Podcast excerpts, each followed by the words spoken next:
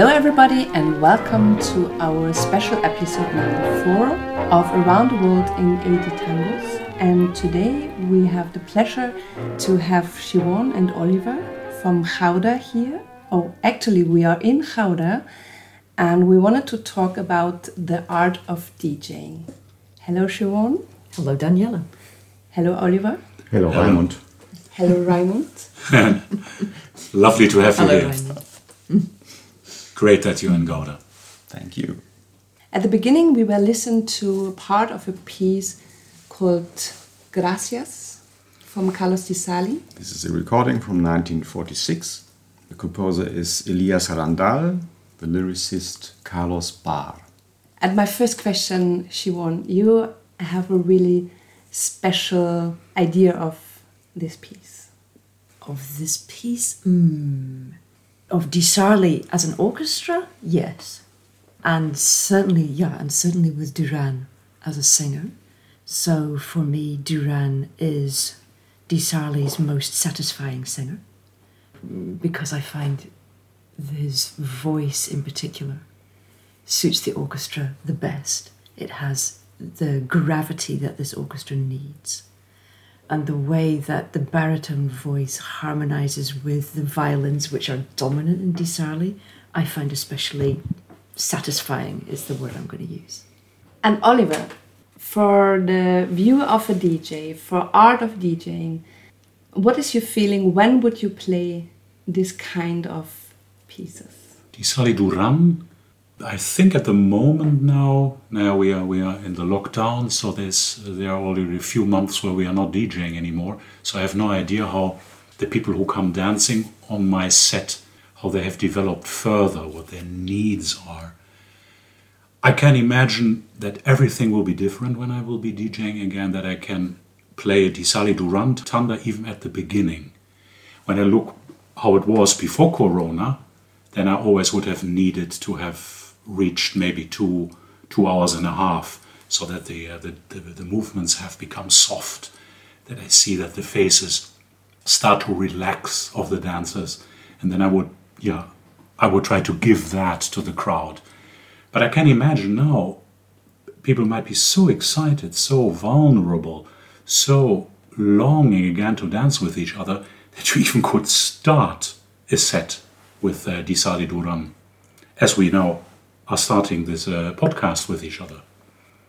I know you both as a DJ by yourself, and also I know you're DJing together. So I'm really interested in how this does it work if you DJ together. How Who do you first? build the tandas and discuss with each other? when we DJ together, so then we divide the whole activity of the DJ between us. So one of us is deciding what will happen, what which music will be played, and the other one is more engaging with the tech, the technical part of it. That it sounds good to make the adjustments to bring the singer forward or whatever. And we are both looking at the crowd, but you have the possibility to look differently. So, for example, if Oliver is the one who is the kind of technical guy in that moment, then I think then you're closer, literally, to the public, and so there's more eye, what you would have with the eye contact and that very personal contact, and I can sit back, which means that I stop looking at the individuals and interacting with people, and I start looking at the whole movement in a room and of the ronda as an entity in its own right and what I feel of the yeah the sensibility of that ronda then and that allows then to make a kind of broader choice about I want to go here now so that's a nice division for us because normally as a DJ you have to do all of those things all of the time so uh, we split that then and that's how that works Yeah, it's a bit like teaching tango as a dance in classes. It's always nice to change the perspective. You can scan the whole group to get this kind of information, or you can spot a single person or couple. It's nice to hear that you act the same in Milonga. Yeah, absolutely. Yeah. You, you get different information, and, it's, and I don't find I'm, I'm not good at multitasking anyway, so I can't do both things at the same time. I really have to literally change my position, take a physical step back, and yeah, when we DJ together, that gives that possibility. So then there are different decisions being made. I think you also have to look at how it grew historically that we started DJing together. This is, this is for me a very important story. You know, we were very lucky that we were asked. How many years ago is it that we were asked to DJ uh, as house DJs for Sweet Milonga and Gouda? I think we're busy 10 or 11 years even. Yeah, so it's more than 10 years. So at the moment we became house DJs of Sweet Milonga in uh, Gouda because Annelies Oosterbaan asked us to do that, we were very lucky that we, from one month to the other, could listen to each other how the other one is preparing his or her set. Siobhan was preparing her set, set sitting upstairs, I was sitting downstairs, and I heard what she was doing. And I was shouting, Yes, oh wow, oh no, what is that? And Siobhan heard me preparing a set. She doesn't shout down then, but maybe she comes down or mm. she says how beautiful this is. And then we heard every time we were DJing from each other what the actual result was with the public, with the dancers. And then we could evaluate with each other. And we know very well from each other what where our tastes are similar and where our tastes are different. We know that. And then at a certain moment, I don't know who was the first one. Yeah, Eric. Eric Jeurissen in Nijmegen from El Corte. He, I think, was the first one who, to, who asked us to do it together, if I remember well. And so we could trust that on the taste level we find us. But we didn't know if we would find us when it comes to take the decision what do we play now? What do we think is now what the, the dancers need, desire, want? What brings them further during this evening? And that was interesting then to find out that really one has to take the lead, who has the last word. Siobhan pre listens, and sometimes she only has to say or show me on her screen what she would like to have next, and I can say immediately yes. And sometimes I have the feeling, no, let me hear. And then we, we can have a discussion about, I think the two should be the one, the three should be the four, or the three doesn't do so much to me. Can't you find another? Can't you find another three? And then to avoid that it becomes a too long, long discussion, we have to say, if it becomes tricky and we run out of time, then Siobhan has to have the last word. That was really a process. And then, since we do it like that, it's very satisfying. I'm very happy to do it that way because the objectivity of the DJing becomes even stronger. What I mean by calling DJing is an art where you have to be very objective. You can't always choose what you subjectively would like to have at that moment. You take the decision, but you do it serving. I do it serving. I look what I think, what is needed. And then I follow, of course, my own taste. And if you have this process between two DJs, which want to agree with each other, it becomes, how I experience it, even more objective. It is even more serving for me. It is not my own party, really my own ego party anymore as a DJ. It is really the ego is split into DJ artists. I have a question. There is a tendency among DJs, like you find a DJ group on Facebook, to cover the whole thing very nerdy. So they talk a lot about equipment and hardware and things and programs and everything and equalizers. And on the other hand, there are the DJs who just do it from their heart, from their guts. What is your opinion? How do you value this aspect of DJing, the hardware, the, the technique? Maybe I answer first then. Yeah, I'm not particularly skilled in being a nerd. I'm going to just come right out there and say that. So I always rely then on more of the artistry and the, the, the choices that I will make. And so in, in the as time goes on, you learn things, which helps. The main things that notice for me is that the technical part of it has to serve the whole experience. So it's it's not really an end in itself for me, and I'm not really that interested to kind of get into a lot of detail. And nevertheless, if the sound is poor, or it's too too hard, or the equalizer isn't good, then you're not serving the music, and then you're not serving the dancer as well. We're all dancers, so we all know that. You know it when when the music grips and it feels right in your belly and you want to dance. Some of that is to do the technical choices and just, you know, did you have enough power? Is the volume good? Did you get the equalizer right? All of those things, or whether the transfer is good enough and has enough oomph for a big crowd. Mm-hmm. And if your technical side fails you, then the decisions don't matter very much because you can't bring it over. So, somewhere there has to be engagement with the technical part. But as an end in itself, as something which is desperately interesting that you want to talk about a lot, no. I would just like kind of concise information that I can then use in a very practical way, and that keeps me very happy. Okay. nice description. Hmm. Sometimes I compare the tango hits, the music everybody knows and likes, a bit like good pop music. When when, Yeah. when you listen to a very poor radio in a car, a song of Creedence Clearwater Revival, and you notice this song, you know, Yeah. you understand the song because it's so well known and it can be a horrible quality, but Yeah. it still gets you. Yeah. Absolutely. Maybe a last question about the subject. When a piano player becomes a virtuose, he will have worked on his technique for years and years and years. But when you sit in the concert and you listen to him, you don't want to hear the technique anymore. You want to be touched by the piece of music. So you have to invest in technique, and the technique of DJing is for me not only the technical equipment, it is also what do you do with the pauses? Are they automated? Do you have standard two minutes, uh, two seconds between every number? Or I always want to do it manually because every pause is different. The silence between the pieces for me very important thing, and it is for me a technique to feel with the crowd together what's the right moment to do this with my finger. And now comes the piece. And sometimes it takes very long. Because at the moment i feel it like that.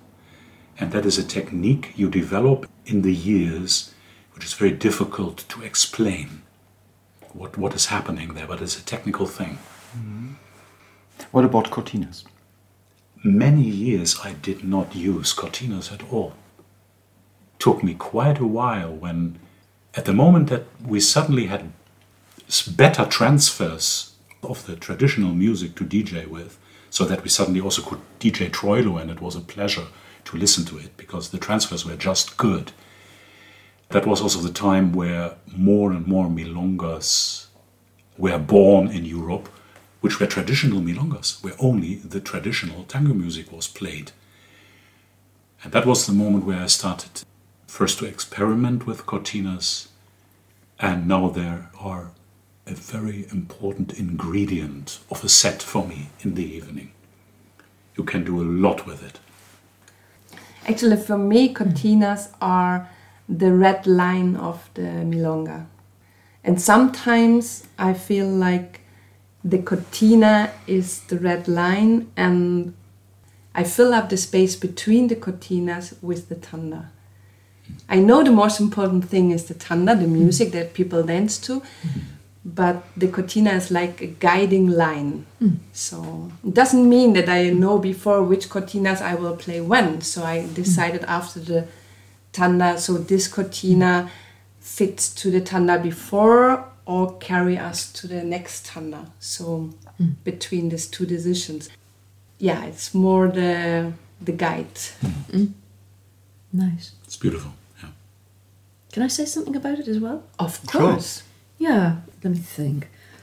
So if I'm preparing for uh, for a set, then then I'm usually also preparing a group of cortinas which somehow belong together. So um, I, I quite typically play, for example, jazz from the same period as the tango that we're going to hear it belongs in the same mm, acoustic era for me. So I like this. Or I will play some world music. It's difficult for me to it's difficult for me to really step away from the atmosphere that the tango creates. So I so I'm not looking for something which is like a crashing Contrast. contrast. I'm not really looking for that. I'm looking for something which is different enough, but somehow kind of keeps you in the bubble. You know, like you make a bubble, and I don't really want to press through the bubble and break it open. So I want to kind of keep that energy in the bubble for the whole evening, and the cortina helps me to do that. And so you have to make a choice at the beginning of the of an evening or when you're doing the preparation, which group of cortinas am I going to use, and then pretty much you have to stick to it you know, I find enough variety and that build up the energy because the cortina is following the wave. Huh? So it's part of the wave. It's not a you don't cut the wave because you put a cortina in. It it adds to it or it starts to cool you down, but it's part of the wave. So then you have to kind of follow in the energy that you already just created and decide where you're going to go next. And the cortina essentially announces that for you. This is it it's a really interesting thing to observe also with different DJs and how they work that to make the magic of a whole evening because that's what you're talking about. You know, you have magic or you don't. This is part of it. Yeah, for me too. Uh, I made strange experience with DJs. For example, there was uh, for a while it was like a fashion to play ACDC as cortinas, and this for me is a no go. I didn't like yeah, that that's really tough. and once I was in Riga, and there were DJs from Eastern Europe, and they played very strange cortinas. This was like turbo folk from former Yugoslavia, very strong and pushy music. But this was perfect for a lazy afternoon because it, it kept the people alive. Although I hate this music, but in this in this very moment, it was like boof, like an, like an injection, and people kept going. Yeah. Yeah, it's nice that a, a DJ can make a choice that you wouldn't personally do and it still works. This is a real nice moment to learn actually. Oh, wow, yeah. Great. I'm not a big fan of Canaro tangos. I know you know. but you want you always manage it.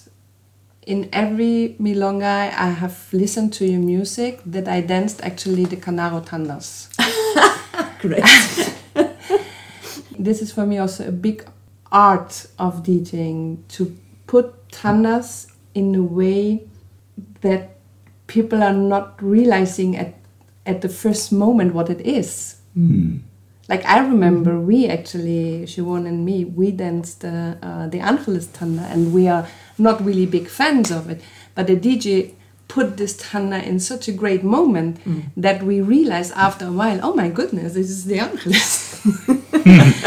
so this is for me a big art. This is the art of camouflage. Or to propose something, yeah, that, that fits that moment just wow. Yeah, I, rem- I remember that tanda now. and also realizing, oh no, oh, no, it's De Angelis. I don't like this orchestra. But it was great. What a nice tanda. Yeah. We had real fun. Sometimes I feel if I played six hour set, I feel completely empty after.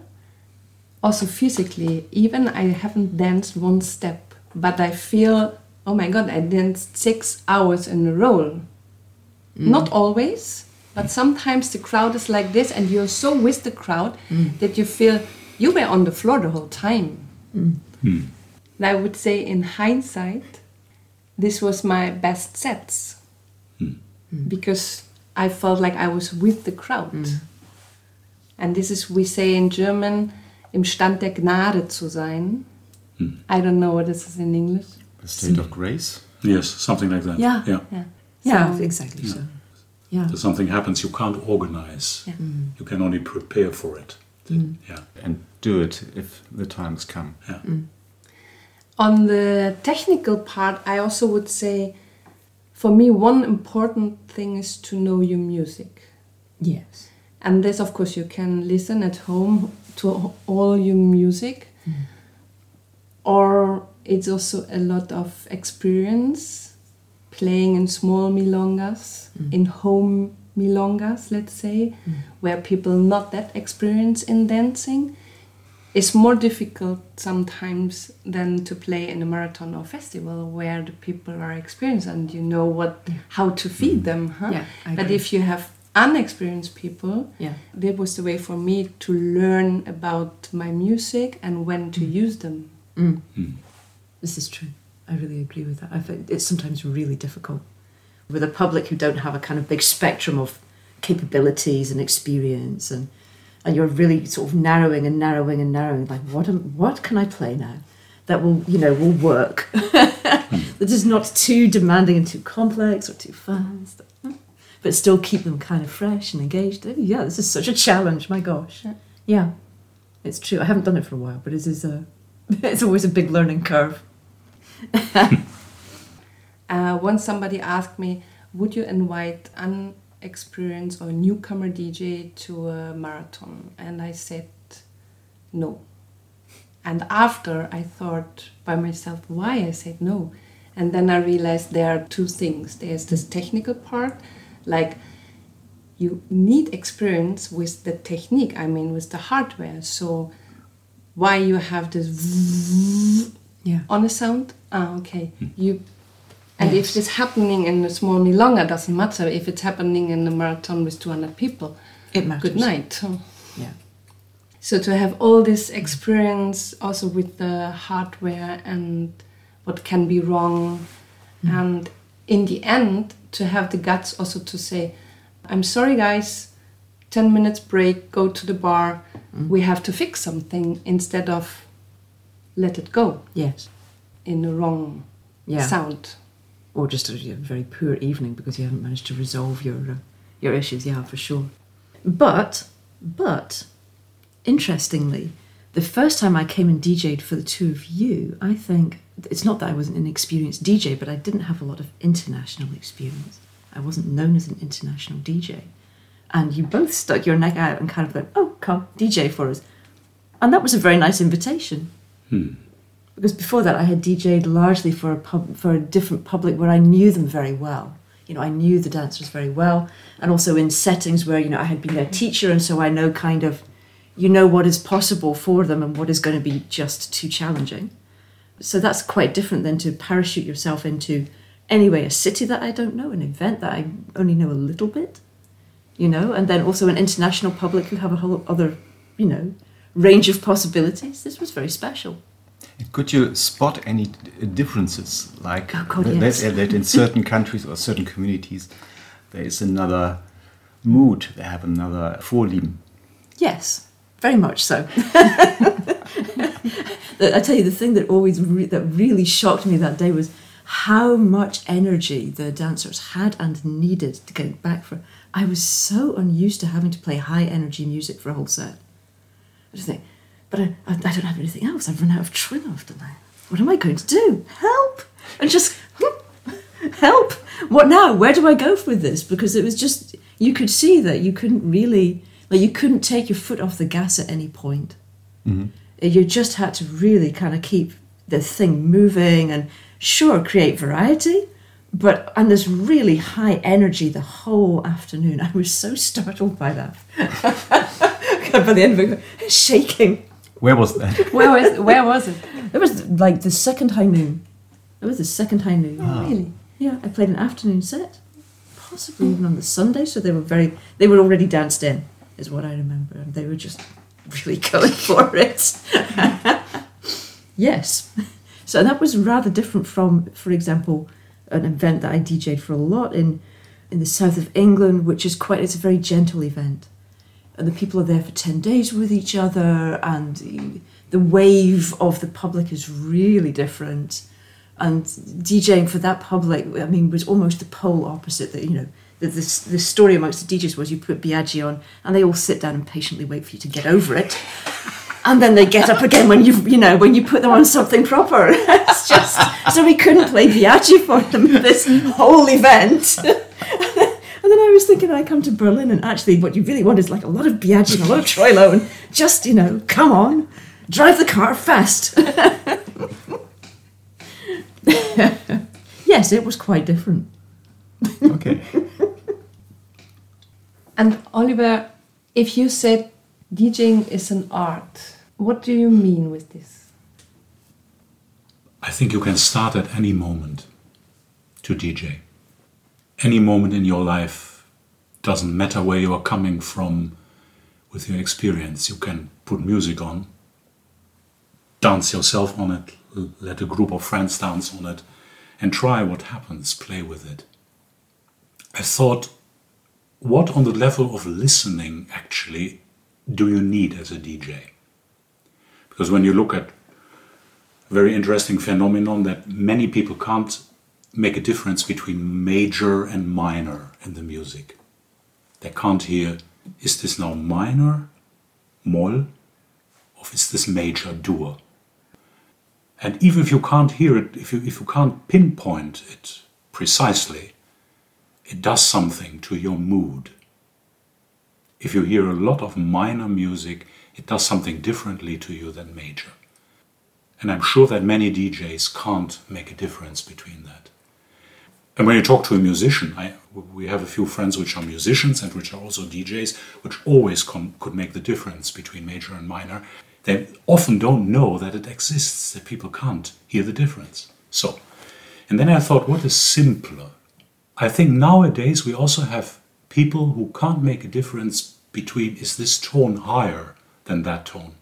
Is this a higher tone or a lower tone? Especially when they're close to each other. But that does something to you, that does something to your movement. If you listen to a melody and the melody goes up, it does something differently to your movement than if the melody goes down. So it is handy if you learn to hear the difference between high and low, if you can't. And then even simpler is can you hear the difference between this tone is louder or longer, and this is more a quieter tone? I swear you, there are people nowadays on this earth which dance tango which don't hear the difference. And then the extreme form is can you hear there's a tone and there's not a tone? Can you distinguish between music and silence? And the listeners might laugh now about this, but can you enjoy silence? For me, the most beautiful moment is when I have a DJ set if the crowd is totally silent after the last piece of a tanda. Or if they become silent at the end of Cortina because they, they want to know what is next. It is like the, the, the white piece of paper you have at the beginning before you make a painting. And to think about these things and to also cultivate these abilities to deal with silence and noise, silence and music, melodies that go up, melodies that go down, major and minor, then the difference between all the harmonies you have in the music.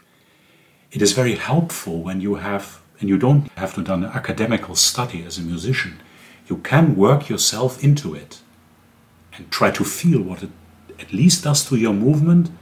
And then you have to certainly study as an uh, as a DJ what does it do to the movement of a group of tango dancers during a milonga at the beginning, at the end, and the middle. And with that you play, that are the ingredients. And that for me is an artistical process and an artistical learning path to deepen your ability of listening and also to discover that at a certain moment you also start listening with your eyes and that you even can see with your ears. So, the beautiful thing in the German language, you talk about Tonfarbe, Klang, Farbe. We have in our language already the synesthetic uh, phenomenon that the visual world and the acoustical world ineinander greifen. Mingles. Yeah, they mingle. You have to feel more and more synesthetically as a DJ. And this is also, and colors are important later. Temperature, the weather, which time of the day you are working. Is was so beautiful. Remolino had a, uh, they, they do um, in Lviv, uh, Alexandra Kotelnitskaya and Gleb. They do a beautiful thing. They have a very long event the beginning of the year always. So they can give a slot to new DJs, to newcomers. So there's a whole process in the beginning with with quizzes and and certain um, exercises which have to, and then you have a kind of vote, a public vote. Who do you want as a new DJ? And one of the questions they asked while they were choosing a new DJ was, "What would you play at three o'clock in the night and there is no beer at the bar anymore?" So even it might at a certain moment be good to know that the bar has ran out out of certain drinks. That does something to what you're going to play. Slow music that nobody gets thirsty. this is a very interesting point about the art of perception, how people perceive music. And it reminds me a bit that listening to music is a bit the same like being able to read a picture, mm. a photo. For example, when you show to people in Central Africa a black and white photography, they wouldn't be able to read it. They would see only gray and chaos because they can't read perspective. They can't make um, the abstract abstraction that is black and white, for example. And this is a bit the same the problem with many people. So it's also very good to consider that many people have a low perception of music and other things. And as a DJ, you have also to deal with that. You cannot go from high level expectation. You also have to go to the to the simple perception. Mm. Would you say there is music for the beginning of a milonga and for the middle of the milonga and for the end of the milonga in general? We know, I mean, we are four DJs on the table and we know mm. everything can change. Mm. Yes. You can say now, I would never play Pugliese at the beginning, and then mm. this moment is coming, you do. Mm. Why ever? Mm. So, but in generally, Siobhan. Yeah. so I think yes and no. Some of it depends, a lot of it depends on really the event and where you are in an event, whether it's a standalone evening longer or standalone daytime longer, or whether you're part of a whole wave through a weekend or over a longer period. Those things make a huge difference to uh, to how the dancers. So the main reason why why would you have different music at the beginning than at the end? If the dancers come into a room cold, then yes, they need music which helps them to find their feet and to walk together and to get into their bodies and to warm up.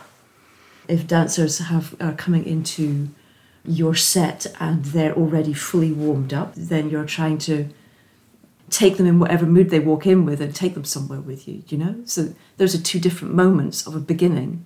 If I think about okay, so the, so the beginning can be quite different, and then what do you want to do with that? Because of course, once you've once they're there and you've got with them and, and that you're playing together, then you want enough dynamic in an evening. So you want enough changes of energy, and I, you need some you need to be going somewhere.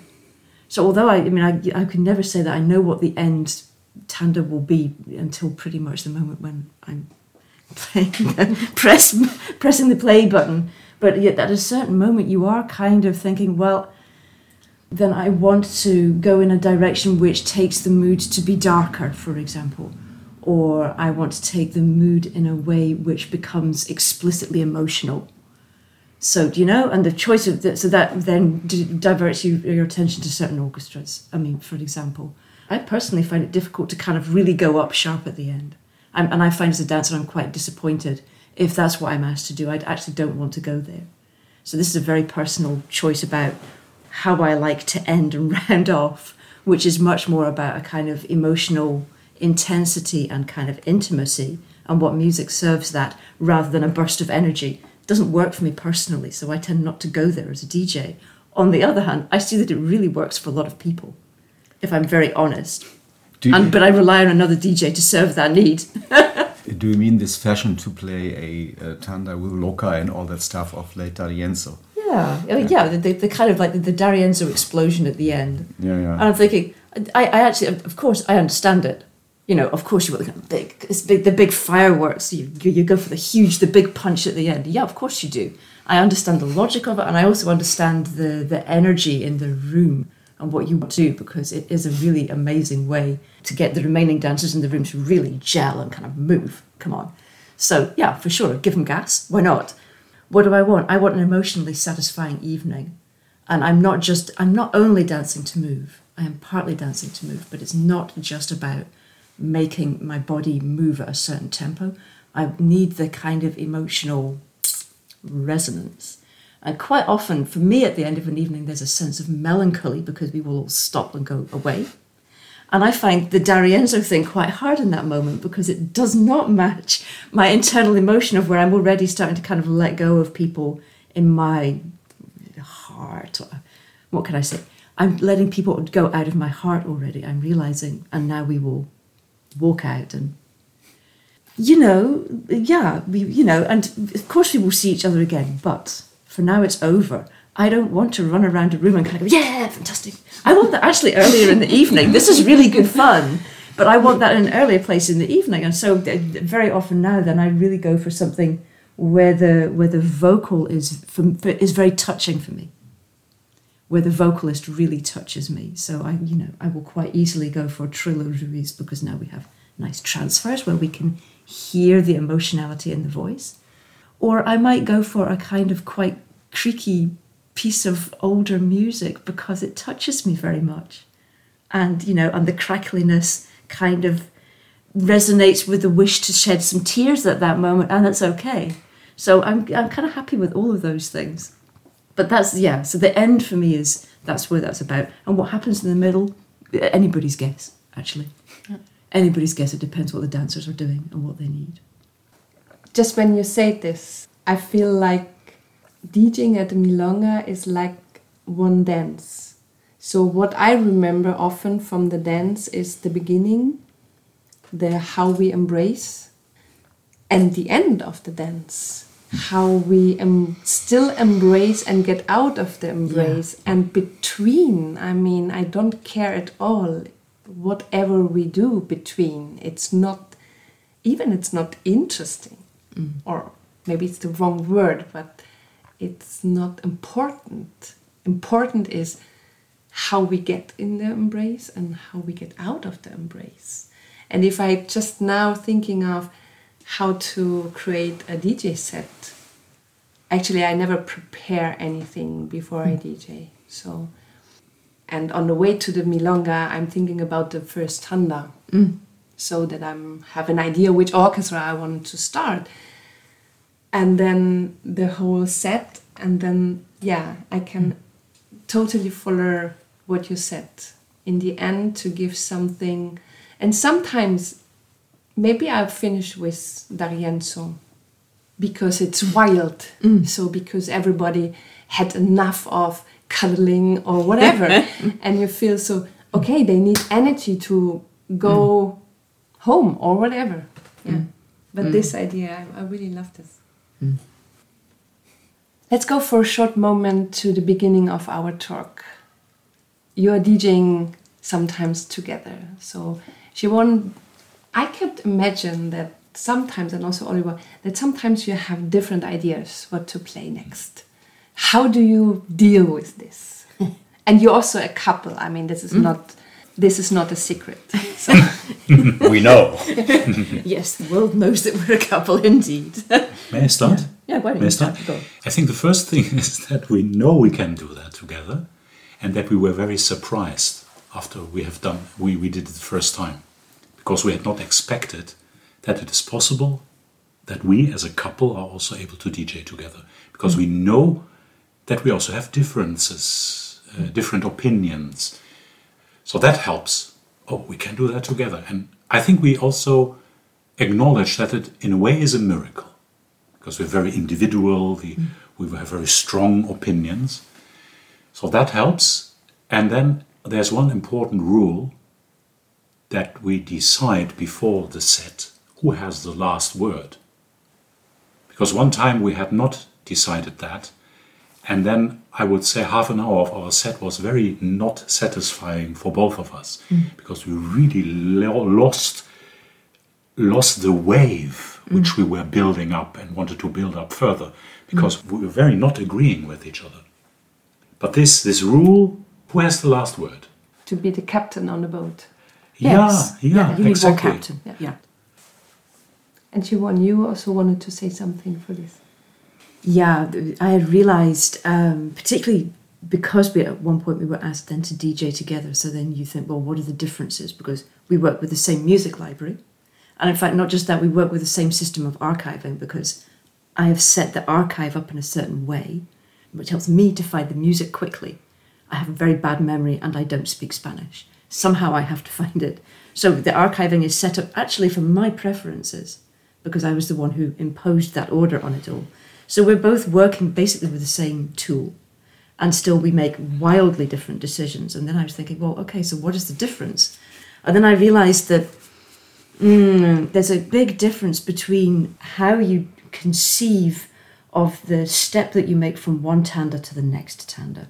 So when you t- look away from the very big picture of the whole bow of an evening to the smaller, yeah, waves that happen between different tandas and in different blocks. And there, I think, there, there my analysis was, oh, I really start to understand it, because Oliver will very often choose for for a strong contrast. I mean, a really strong contrast of, of energy and just sensibility, not just energy, but sensibility in the music, and kind of unabashedly so. And also kind of choose for things which have a certain kind of theatrical punch, do you know? Like, so he can really play theatre in milonga. And as a person, I don't choose for those things. We're, this is a difference in temperament, I think, and so we look for different things in the music. And I realised myself, oh, I, I don't do this with tandas because I see them much more as kind of that, that for me there has to be a conversation, which means that they have to have some common ground. So where you want to avoid that it all sounds the same and gets a bit boring, of course, but nevertheless, they have to somehow have a conversation with each other and kind of say, that was really interesting. And now I want to take this quality and I'm going to take it over here and I'm going to change some quality in it. So, really simple things. Troilo and Di Sarli sit very happily together with me because the piano is the thing that holds both orchestras together. And the vocalists are very, very important, but the vocalists do different things. However, one of these orchestras is really yeah, it has a lot of power, but is very measured. It is very structured. It gives structure to the floor. It insists on phrasing. It insists on a kind of regularity, which you can rely on. So it's a super reliable orchestra. And then you have Troilo, which is dynamic and quite unpredictable at times and will mess with the basic ingredients for an artistic purpose to express something in the lyric which you don't have in Di Sarli, or not to the same extent. And so, so basically, these two orchestras agree on one facet, and then they go really different directions. And I really love, like a pairing like this, really does something for me, because I'm not shocked when the next tanda comes on, so I can stay a little bit in my movement world and find my way. You know, kind of, I change my movement habit slowly into the next orchestra. But it will take me by the end of that tanda i will be in a completely different place than when i started. And, and that's that's the journey that i'm really looking for as a dancer. And so we make different decisions. We make radically different decisions because we want different things to happen in the room. And when we dj together then a little bit of both has to happen actually. So there are moments when i will give way quite willingly and just or when i'm just kind of going i have no idea what are we going to do now and Oliver goes, We're going to play Fresedo. And I go, I had never thought of that. Let's try it. you know? And, and, and the, the, miracle can happen. You know, it's like the, the thing where I would never have done that, but wow, look at that. That works so well. Great. Mm. This is what I love. So I like this, uh, Siobhan, what you said. This is more or less the way I build a tanda and we have also a beginning of a tanda, a middle of a tanda, and the end of a tanda. So we have also a beginning of an evening and middle and the end, or let's say milonga, because sometimes we are playing in the morning. You know, you never know where you are playing. So Oliver, you wanted to say something about yes. beginning, middle, end. Yeah, beginning, middle, end. If you go to a concert and it is a, a good orchestra, then the program will be built in the way that you have a good beginning, a good middle, then the people go into the pause and they come back, and there will be a, a good end. You will maybe not consciously feel that while you're sitting there and enjoying of the music, but you take that home. Everybody is sitting disciplined on their chairs, and you listen to the whole concert. And a milonga has another effect. You have people that are there before the beginning and they go after the end. They want the whole bow. They might even drink, not very much, that they don't need to go to the toilet because they want to have the whole bow and don't want to be on the toilet if something important is happening. But then you have the people that come later, go earlier, come even later, come at the last minute. For whom are you DJing? I, of course, love the people who are there before I start and they are go after my end. For them, the beginning, the middle, and the end have to be really uh, made and built. But I also DJ for the people who can only join for an hour, somewhere in the middle. And maybe they need also a little warming up, finding their feet without that it disturbs the others. So these two worlds, they touch each other, they go through each other, and that is so beautiful that also frees your brain. Because you can choose to have this one, two, three, beginning, middle, end, but you also have to let it go again. And that's why I love this art of DJing so much that you can stick to ideas and also let them go again, and sometimes you even need to. And if you're sensitive, you will feel the need and you will let go. Great. Good point. We are nearly at the end of our fourth special episode of Around the World in 80 Tangos. And my last question goes to each of you and to myself. So, because we did a journey now together, hmm. and a milonga for me is a journey. As dancer, as DJ, even if you work at the bar, you have a journey, and each other maybe have another journey. And I would love to know which piece of music comes in your mind spontaneously now in the end of our journey. Who wants to start? I'm going to start because the piece of music is in my head. So the piece of music very is, uh, that comes up is D'Agostino, and then what is the title of this thing? Tomo e, Tomo e something. I forget. Tomo y obligo. I This- drink and I forget. Gosh, really? but mm, without, yeah, it's very interesting because then the, the meaning is different than the than the sensation of that piece of music. Um, because it's not really about oblivion for me, but it's a really it's such a special piece of music. So it, in the wrong place it will, of the milonga, it will kill the milonga completely dead because it's quite complex and it's low energy. But in the right place, and quite often that place is the end of the milonga when we're maybe at our most open and we're most broken open, where this thing can kind of sneak in and inhabit your soul and like do work its magic on you. And I, I'm- I nearly have an obsession with this piece of music at the moment.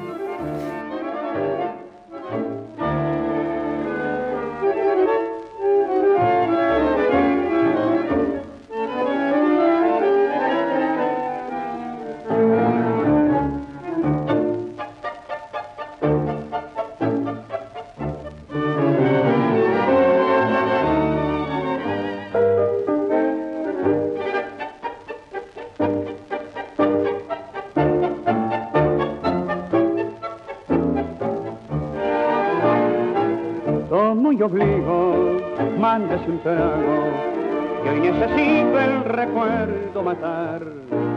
Sin un amigo, lejos del pago, quiere en su pecho. Who want to be next? Raimund. So, what comes to my mind now is Corrientes y Esmeralda, Oh, yeah. Pugliese with Chanel. Mm. This is a fantastic song. It's a song about a st- street corner when Corrientes still was a narrow road. It was rebuilt in the 30s and then it became this bright avenue with the obelisk court. Then it was a small. Is. Corrientes and Esmeralda than the, the two streets that are crossing each other? Yes. So it's the corner of This two corner. streets, Corrientes y Esmeralda. Yeah, this corner where the pimps met and the wars and where there was beating and drugs. It was. Okay, so it's a typical, this is about my barrio. Uh, great. no, the center. It's not the barrio, it's the center. Center, The center okay. of Buenos Aires. Wow.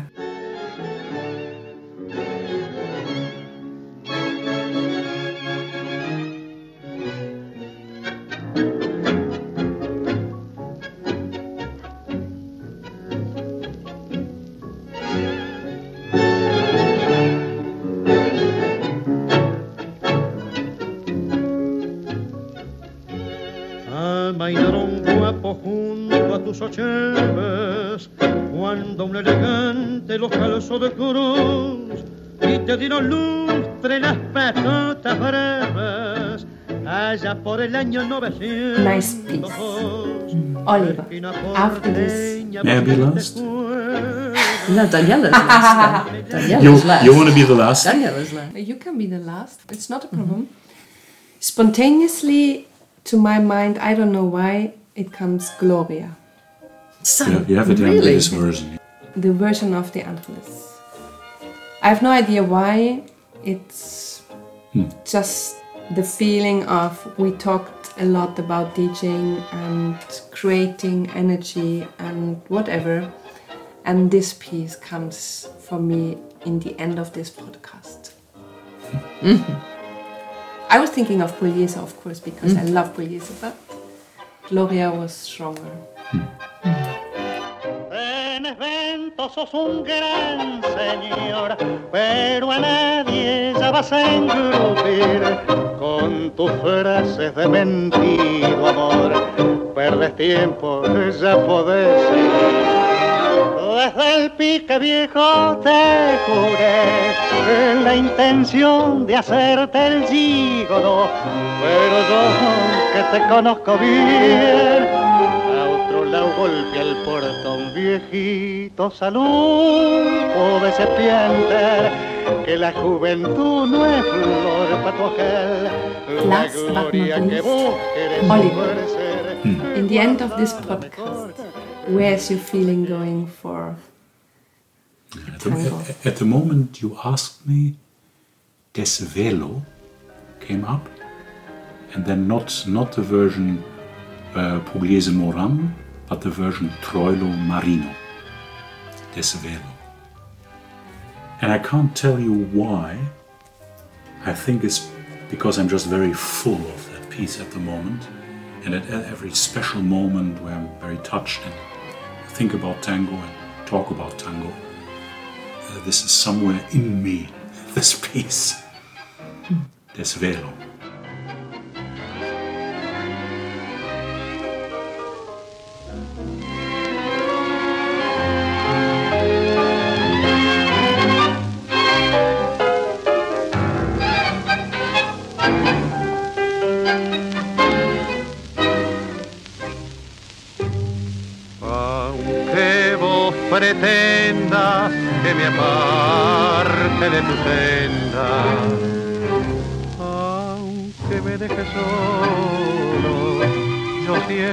De amar, aunque por mis celos viva lleno de. This was our special episode number four Pensando que muy with Sharon and Oliver from Gouda, the art of DJing, and we hope you will enjoy our talk. If you have any questions about this topic, call us, write us, do whatever you want, invite us for whatever. I have to say thank you very much to Sharon and Oliver. To be here in Gouda is a really pleasure. Even we still have Corona, and we hope we will see each other soon on a dance floor somewhere in this world. Hmm. Thank you very much. Thank you, Daniela and Raimund. You're welcome. It's, it's a big pleasure that you visit us in Gouda. This was Daniela and Raimund, Tango Mundo, Berlin. Stay Healthy.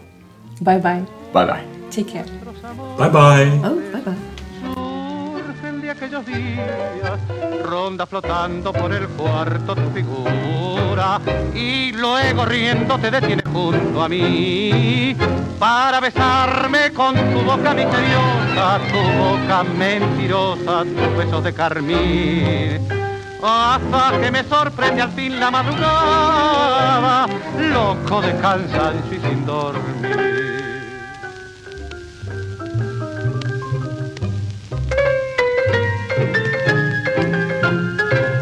Para besarme con tu boca misteriosa, tu boca mentirosa, tus besos de carmín. Hasta que me sorprenda al fin la madrugada, loco de cansancio y sin dormir.